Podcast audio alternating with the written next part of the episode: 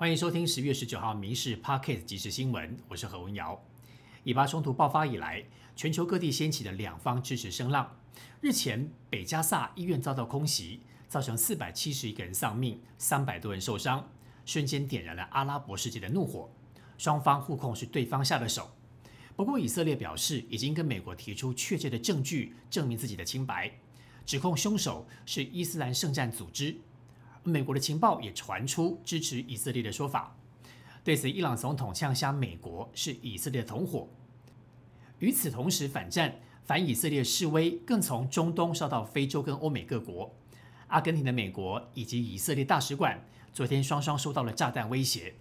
美国国会大厦有数百位民众示威者涌入，有将近三百人被抓。新北消防形象月历迈入第十六届。今年邀请职棒球队以及啦啦队队员跟消防人员一起拍摄。获选拍摄的消防队员坦诚，跟青春洋溢、活力四射的啦啦队员合作真的很紧张，还被学长亏说福利很好。不过每个月份的主角拍摄都经过魔鬼训练，都减下了十公斤，只为了展现最好的一面。而这些月历所得也会捐到新北爱心大平台，邀请民众一起来响应公益。曾经拿下全国跑酷大赛冠军的杜姓玩家，挑战自我极限却惹出了争议，因为他选择跳水坝，结果自拍影片上传，被民众批评是危险玩命。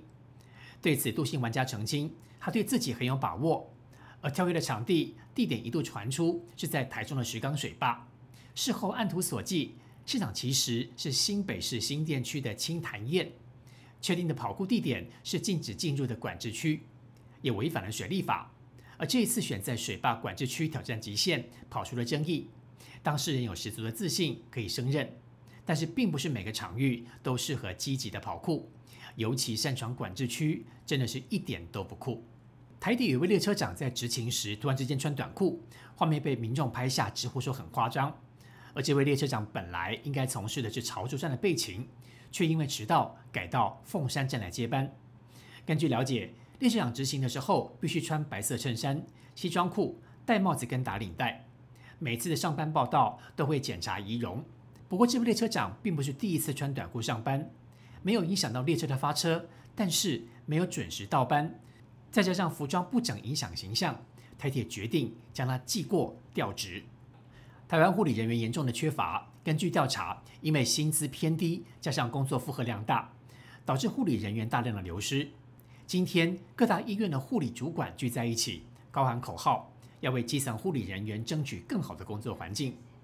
护理师说，单日急诊病人大概有五十到七十人，不过病房人力不足，患者只能继续在急诊室待床，增加急诊同仁一倍的工作量。而根据卫福部的统计，受到新冠疫情的影响，护理人员面临高工时、高压环境，去年离职率高达百分之十一点七九。空缺率高到百分之六点五三，这是十年来新高。护理师工会也提出了九大诉求，希望增加护理人员薪资，提升男性护理师在医院服务替代役的比例，以及加速三班护病比推动等等。前 SBO 球员吴继颖被周刊踢爆涉嫌打假球，训练地检署十八号下午约谈吴继颖，经过讯问，最后裁定二十万元交保，并限制住居。